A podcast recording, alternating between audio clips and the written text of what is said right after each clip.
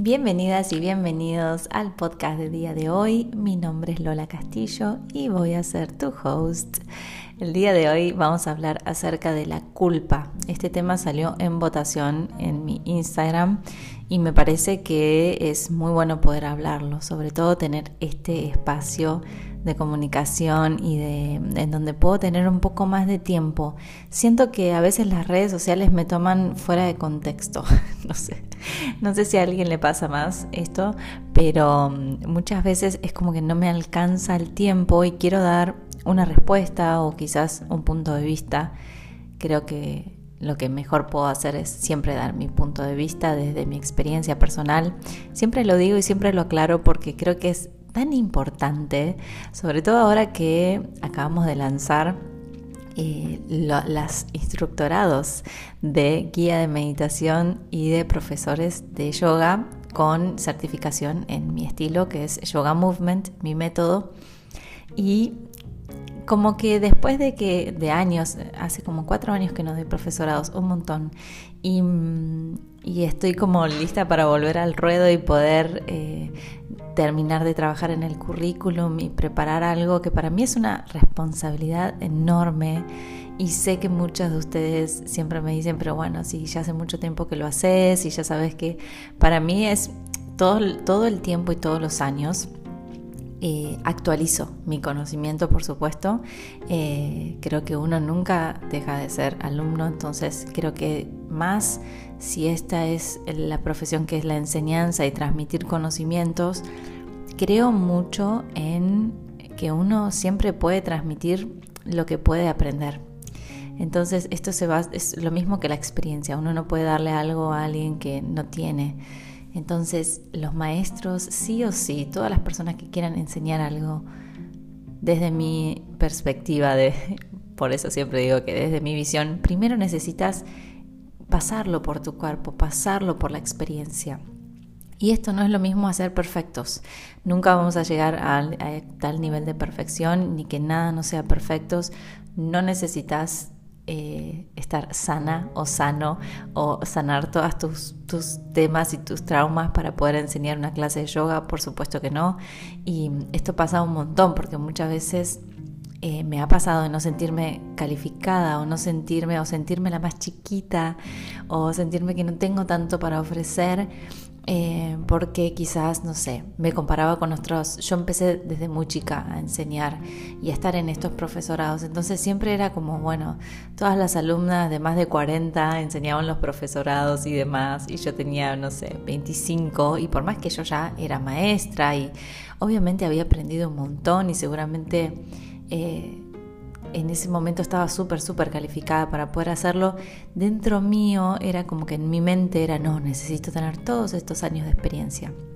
Pero te voy a decir algo y que creo que esto es bueno saberlo en cualquier profesión y en cualquier ámbito de la vida, que es siempre hay alguien que puedes ayudar porque obviamente que van a haber personas que, se, que hagan esto por mucho tiempo y quieran una especialización, eh, no sé, puede ser, no sé, de medicina o de coaching o de yoga, de lo que sea, que va a tener muchos más años de experiencia y va a poder enseñar a ciertas personas, pero siempre están las personas que recién empiezan. Entonces, eh, si recién te recibiste o hace seis meses o un año o cinco años, siempre vas a poder ayudar a las personas que recién empiezan o que no tienen idea de ese tema. Entonces, creo que está bueno saber de que cada persona está en distintos caminos y siempre hay alguien, si es tu deseo, ¿no? Por supuesto, la enseñanza o transmitir los conocimientos, siempre hay alguien que vas a poder, o sea, es como cada uno tiene su público y cada persona tiene su, em, su regalo único que puede dar y ofrecer a este mundo. Creo que todos somos maestros y maestras de todos y, em, que el mundo necesita más personas que hagan lo que aman. Y muchas veces cuando vemos a alguien eh, enseñar, yo realmente nunca pensé que iba a ser maestra. Fue todo tan extraño en el sentido de que para mí mi profesión es organizadora de eventos y de experiencias y es ahí en donde siempre me sentí muy confiada. Nunca en la enseñanza, pero desde el momento que hice este profesorado, mi primer profesorado, para aprender más, para tomarme unos días de vacaciones porque era un intensivo en la playa y me parecía, me cerraba la idea, me invitaron, me insistieron un montón, no saben lo que me insistieron para que lo haga. Finalmente le dije a mi jefa, bueno, si, me da 21 días lo hago. Me dijo, sí, claro, no te preocupes. Bueno, tenía todo, tenía la plata, bueno. Y lo hice. Y después de ahí, desde que empecé a enseñar, me di cuenta cuánto me gustaba y como que tenía esta habilidad de poder transformar esto que quería enseñar, como que veía, em, no sé, explicaciones de distintas cosas. digo, no, pero esto no es más fácil contarlo de esta forma o no es más fácil. Y me daba cuenta de que mis alumnos todo el tiempo me decían, me daban como ese feedback, ¿no? Como, con vos lo entiendo distinto o finalmente entiendo esto o finalmente qué bueno que me explicas de esta forma. Entonces, por eso siento que es importante saber que siempre va a estar esa persona en la que uno puede ayudar. Y si bien este podcast es de culpa, justo creo que esto, yo pongo play y empiezo a grabar. y trato de, no tener estas ediciones ni nada porque creo que lo que uno mejor puede darle a otro es su espontaneidad y su autenticidad. Entonces, sale lo que sale. Pero hoy vamos a hablar de la culpa. Eh, vuelvo un segundo atrás. Finalmente todos somos maestros y maestras y todos somos alumnos y alumnas. Entonces en la vida estamos aprendiendo y estamos enseñando. desde cualquier punto de vista que lo quieras ver es así. Entonces esto también nos lleva a la conciencia ¿no? de todos nuestros actos, todas las cosas que hacemos. Siempre hay alguien que está mirando, siempre hay alguien que está aprendiendo y siempre estamos aprendiendo. Entonces eso es súper importante. Ahora sí, ¿alguna vez sentiste el peso de la culpa? Esta frase tan, eh, tan famosa, ¿no? Como mucha gente dice como que está cargando con mucha culpa o les pesa la culpa, ¿no? Eh, ¿Son solo expresiones o hay algo más en estas metáforas? Entonces, la sensación de culpa a mí me lleva mucho a un momento de mi vida que era feliz eh, y triste a la vez.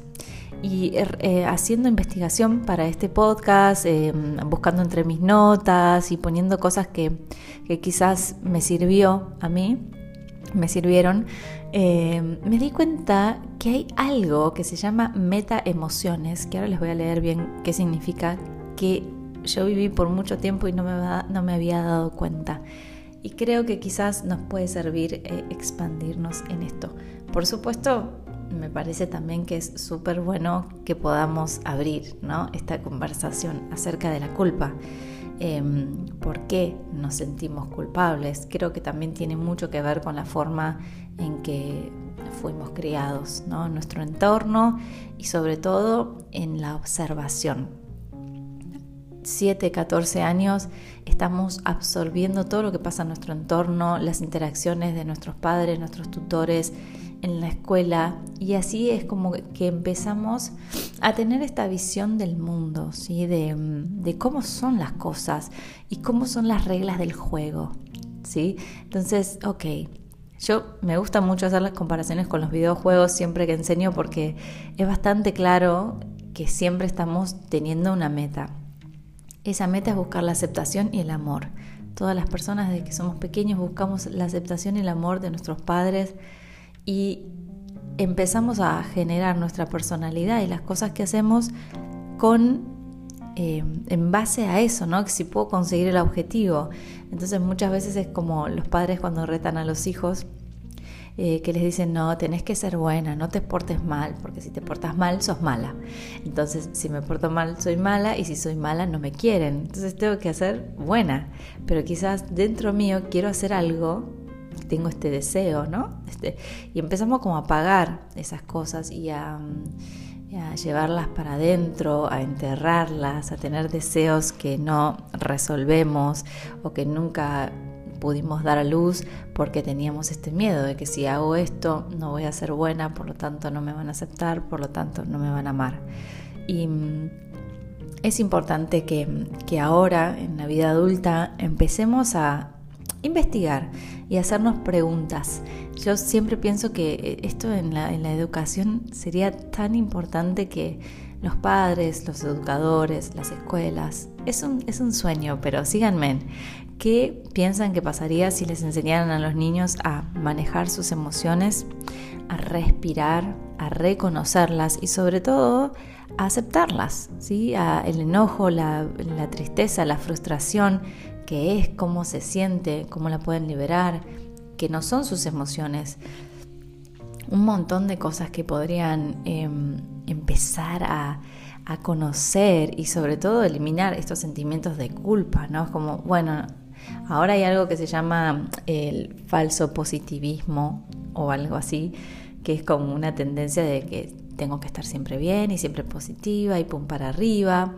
Y claro, sostener este modelo es dificilísimo. Y si no estoy bien, me siento culpable porque en realidad tengo que estar bien, eh, o no sé, tengo un cumpleaños o tengo alguna eh, evento social que te sienta, que tengas que estar ahí como con toda la onda y realmente no lo sentís porque te duele la panza o estás cansado, estás cansada o lo que sea. Entonces, a lo largo de la vida probablemente y todos hicimos cosas de las cuales nos arrepentimos, ¿sí? La mayoría de la gente lo hizo, ya que los errores son normales en el crecimiento humano.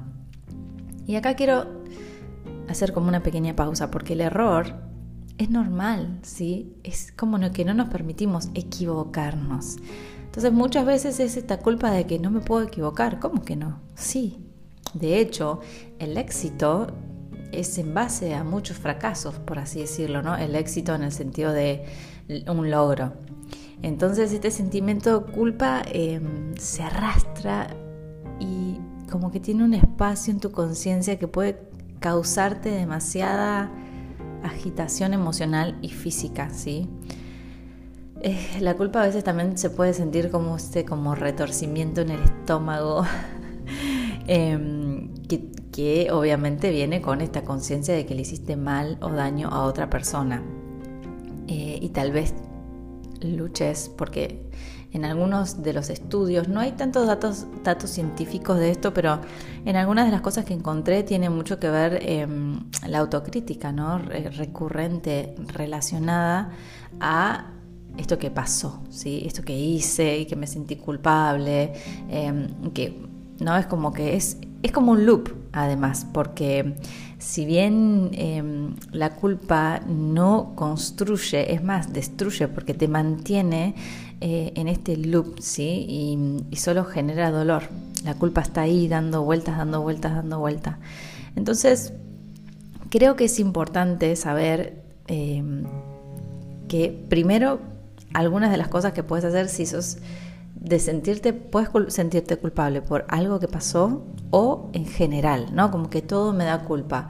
Em, pasa mucho, por ejemplo, me acuerdo que una mamá, una de mis alumnas en las clases me decía, me da culpa porque justo las clases que yo doy son a las 7 de la tarde. Decía, a veces las hago a la mañana porque cuando llevo a mis hijos al colegio, porque me da culpa de que yo voy a estar a las 7 de la tarde haciendo las clases y es el momento en donde, no sé, los tengo que bañar y los pongo a dormir y ta, ta, ta, entonces me siento culpable. Y la palabra culpa, si te das cuenta, está en nuestro vocabulario casi cada día, ¿no? Este sentimiento de, ay no, me siento culpable, tendría que estar yo acá descansando y esta persona, no sé, trabajando y yo me siento culpable, ¿no? Como que no, no lo merezco. Entonces a veces la culpa yo creo que si empezás a tirar de ese hilo, vas a encontrarte de que en realidad eh, es una falta de merecimiento o es una falta también del tema de la responsabilidad y de una perspectiva, ¿sí? La culpa como una emoción tiene mucho, mucho poder, ¿sí? Entonces,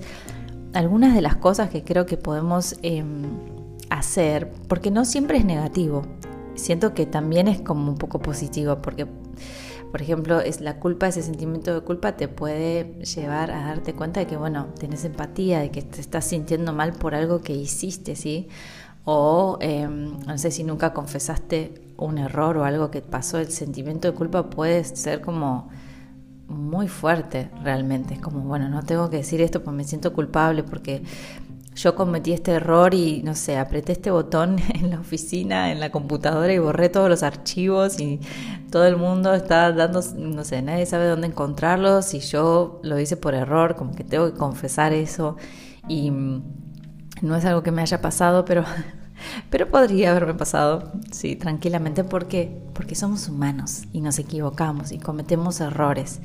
Entonces, número uno, si estás tomando notas, porque sé que muchas personas me dicen que toman notas de los podcasts, em, primero es nombrar, ok, ¿por qué me siento culpable? ¿Sí? En vez de ignorar eso, como tratar de, ok, ¿qué está pasando acá? ¿Por qué me siento culpable? ¿Sí?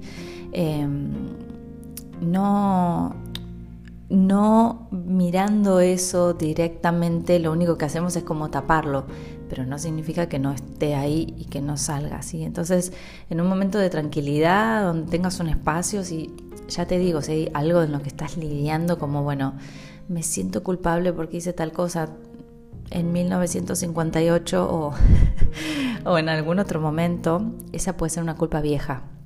Pero si sos de esas personas que recurrentemente siente culpa por todo, por tomarme tiempo para mí, por no llamar a mis amigas, me siento culpable porque no sé, no hice tal otra cosa, que tiene que ver con los otros, bueno, eso es importante que lo puedas ver y sobre todo, y esto lo quiero decir, que es importante que lo hables con un profesional también, ¿sí? si tenés eh, un terapeuta eh, o con alguien que pueda mm, darte una mirada externa y hacerte ver algo que quizás no estás viendo y que es súper importante, explorar el origen, ¿sí? de dónde viene esa, esa culpa. Es como sentarte con estos sentimientos, explorarlos como con curiosidad en vez de con juicio. ¿sí? Entonces, hay muchas situaciones que son más complejas de lo que parecen a primera vista. Entonces, cuando empezamos ahí a desmenuzar el nudo de esta angustia, ¿no? que puede eh, estar ahí por mucho tiempo, ¿sí? observarla en tu cuerpo, sobre todo esto que hacemos mucho en, Yoga Movement es observar en el cuerpo, dónde está la emoción, cómo se siente, cómo se mueve, ¿sí? en dónde está este nudo en la garganta, en el estómago, entonces eso es importantísimo también, ¿de dónde viene? Em, alguna de las causas de, la, de culpa, y esto es como a modo de dato informativo, puede ser de que, por, mira esto, sobrevivir a un trauma o a un desastre y me siento culpable porque yo sobreviví. Conflicto entre los valores personales y las decisiones que tomaste. Eso también, ¿sí? Como que tomé esta decisión, pero en realidad no va con mis valores o con mi moral. otra razón puede ser los problemas de salud mental o física, los pensamientos o deseos que crees que no deberías tener, lo voy a repetir, pensamientos o deseos que crees que no deberías tener y te hacen sentir culpables. Ay, no, yo no debería sentir, no debería tener ganas de irme, no sé, a tomar este viaje o algo y gastarme todo este dinero. No, me siento culpable porque esa plata la podría estar usando para hacer, ¿no? Como sentirte culpable por estas cosas que querés o deseas o pensás y te hacen, no, ¿cómo me voy a imaginar eh, unas vacaciones sola, un momento para mí, eh, o no sé, comprarme esto? Como todo esto es importante que lo notes, ¿sí? Y obviamente ocuparte de tus propias necesidades cuando crees que deberías centrarte en los demás. Lo dejé para el final porque me parece que hay que darle un minuto para hablar de esto.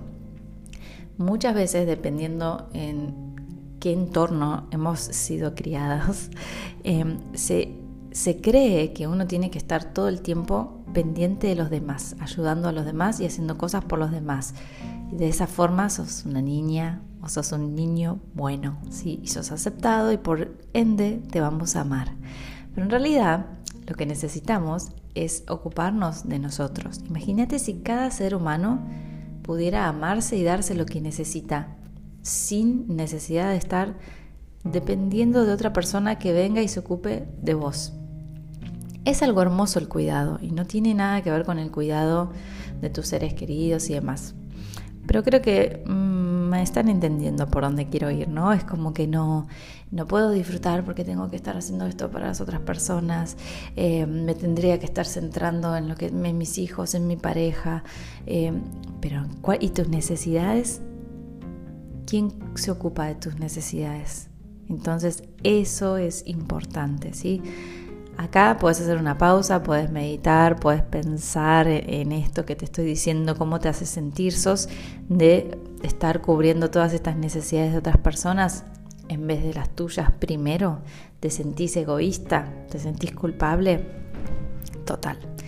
Después, em, cuando em, cometimos un error, que todos cometemos errores, si lo quieres anotar, todos cometemos errores, pedir disculpas y reparar el daño me parece que es una forma de tomar responsabilidad. Bueno, cometí este error con esta persona, cometí este error en, donde trabajo, cometí este error en la vida.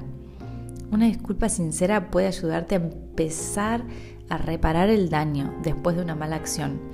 Obviamente esto es súper em, como para trabajarlo después, pero lo que quiero decir es que uno no puede cambiar el pasado. Lo que uno dice o hace queda, ya queda guardado, queda en la calle y no podemos rebobinar. Por eso es importante la prevención de los actos, ¿no? Tratar de generar conciencia, vivir una vida consciente para no estar reaccionando y haciendo cosas de las cuales después nos podemos arrepentir. O decir cosas también, ¿sí? Uy, le dije todo esto a esta persona y ya no lo puedo volver hacia atrás, ¿sí? Entonces, em, por más que sea la verdad, por más que digas, bueno, pero era la verdad, le dije no sé qué, es lo que uno dice ya no lo puede volver hacia atrás. Entonces es muy, muy importante lo que hacemos antes de cometer los errores. Pero igual, así y todo, los vamos a cometer porque en esta vida estamos aprendiendo todo el tiempo, entonces aprendemos de nuestros errores lo importante es aprender de los errores y no repetirlos todo el tiempo. Entonces, disculparnos y tratar de reparar, si es posible, el daño que hicimos. Y cuando te disculpas sinceramente con otra persona y le, eh, le transmitís como tu remordimiento, tu arrepentimiento, realmente, ¿sí? le haces saber cómo pensás evitar, sobre todo, cometer este mismo error en un futuro Quizás esa persona no te, no te perdone inmediatamente, o quizás nunca te perdone, eso queda en la otra persona, ¿sí?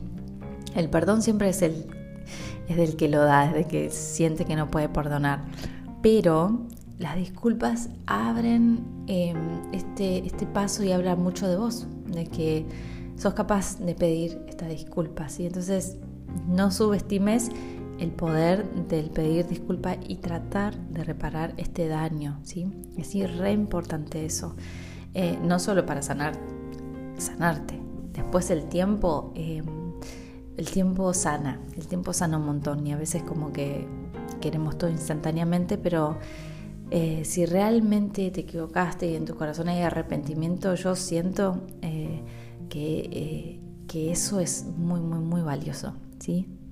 Primero tenés que reconocer lo que te pasó, mostrar ese arrepentimiento, evitar las excusas, porque yo creo que muchas veces, no sé qué opinan, pero es como, no, bueno, lo hice porque, y es como que estamos excusándonos todo el tiempo para eso, ¿no? Es como que si simplemente podríamos, está bien, te pido disculpas, listo, punto, te pido disculpas y no tratar de explicar por qué lo hiciste, porque a veces lo que uno aclara oscurece. Em, y por supuesto, ¿qué hago desde ahí en más hacia el futuro? ¿sí? La disculpa más sincera no significa nada si no empezás a actuar distinto, ¿sí? a, moverte en, otra, en otras aguas en que la persona pueda ver que realmente te diste cuenta de tu error. ¿sí? Entonces, enmendar las cosas significa comprometerse a cambiar.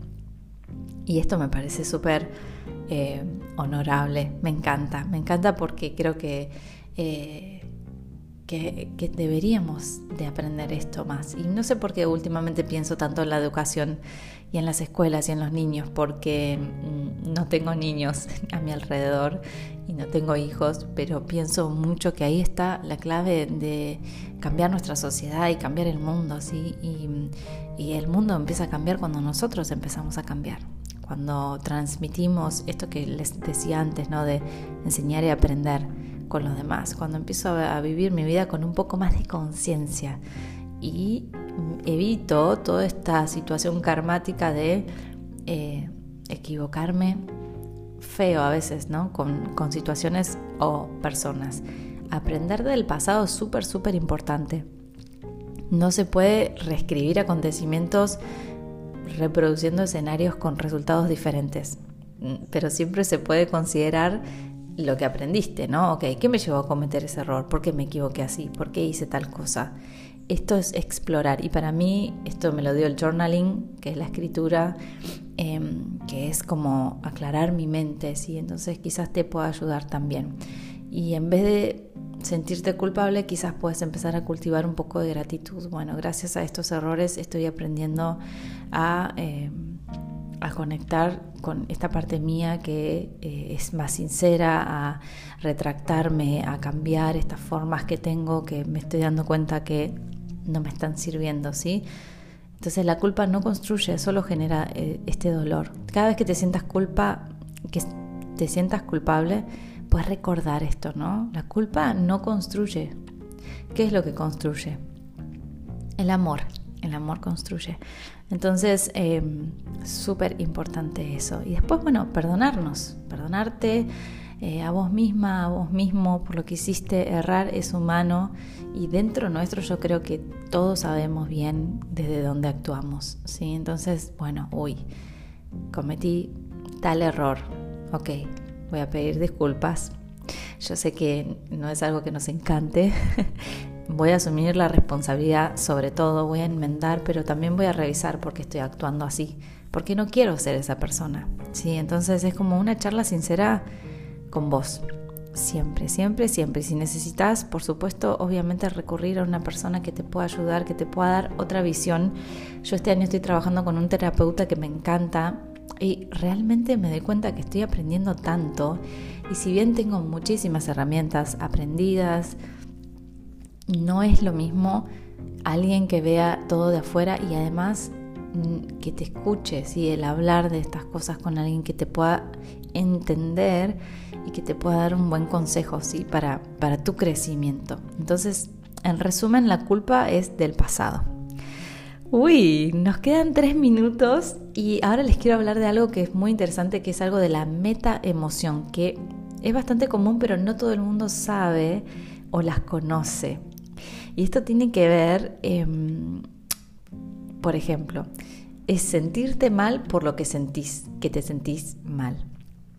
Entonces, por ejemplo, si te sentís culpable por, tu, por tener depresión, por ejemplo, ansiedad o alguna emoción, quédate porque eso es importante.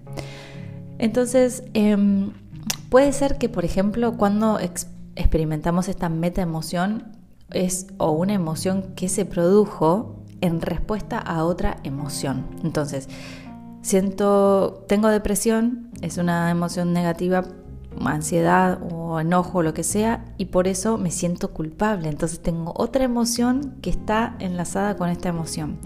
O no sé, tal vez lloraste mientras veías una película con tus amigos em, y después te sentiste como avergonzado, te dio vergüenza sentirte triste, o tal vez, no sé, cuando eras Em, chiquita se, no sé, algo pasó y te alegraste de que lo retaran a tu hermano. Em, estoy buscando una palabra para retar porque sé que este podcast lo escuchan en España y en otros lugares de América y el retar es como desafiar. Entonces como que lo... Eh, sí, como que le... no me sale la palabra. Bueno, ustedes me entienden, ¿no? Cuando, cuando lo... ¡Ay, no me sale! Bueno, y después em, te sentiste culpable por sentirte, porque te alegraste de una desgracia ajena, ¿no? Esto pasa un montón. Las personas que se caen en la calle y uno se ríe y después como, no, ¿cómo me voy a reír? pobre persona que se cayó, pero fue gracioso.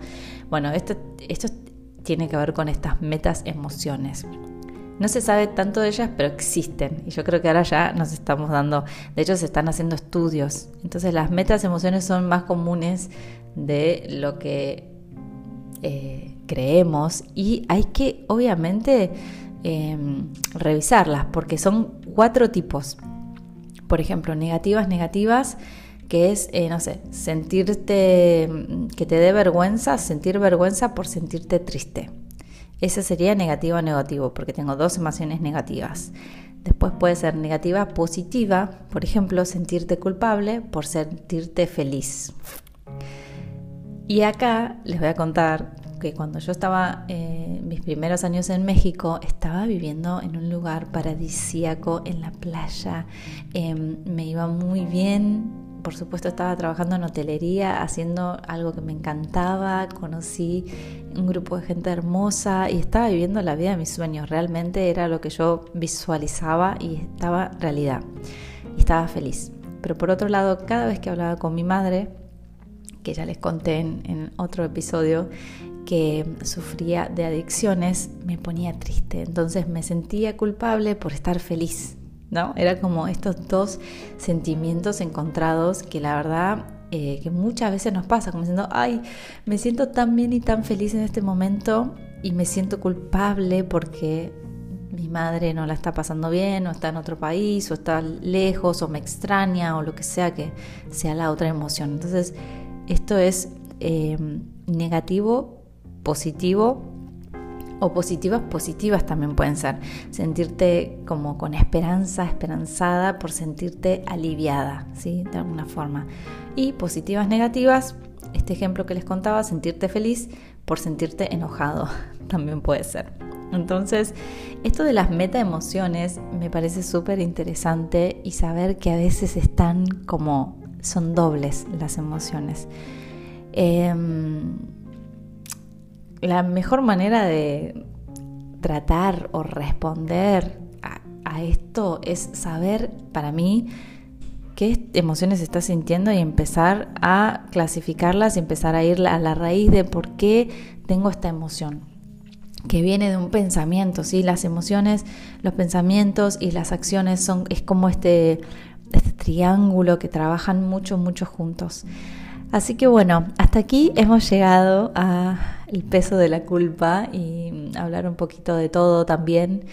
Em, nos vemos la semana que viene con un nuevo tema eh, que lo vamos a definir. Ya les voy a contar de qué se va a tratar porque lo tengo preparado. Y que tengan un hermoso fin de semana o tarde o donde sea que estés escuchando este podcast. Espero que esta conversación haya servido para aclarar para acompañarte sobre todo en el proceso que estés pasando y mucha, mucha gratitud por todos los mensajitos que estoy recibiendo por este podcast estoy feliz de que finalmente puede ser algo semanal y que nos estamos encontrando y yo tengo el espacio también para hablar un poquito más em, y no tan fuera de contexto como quizás es en las redes.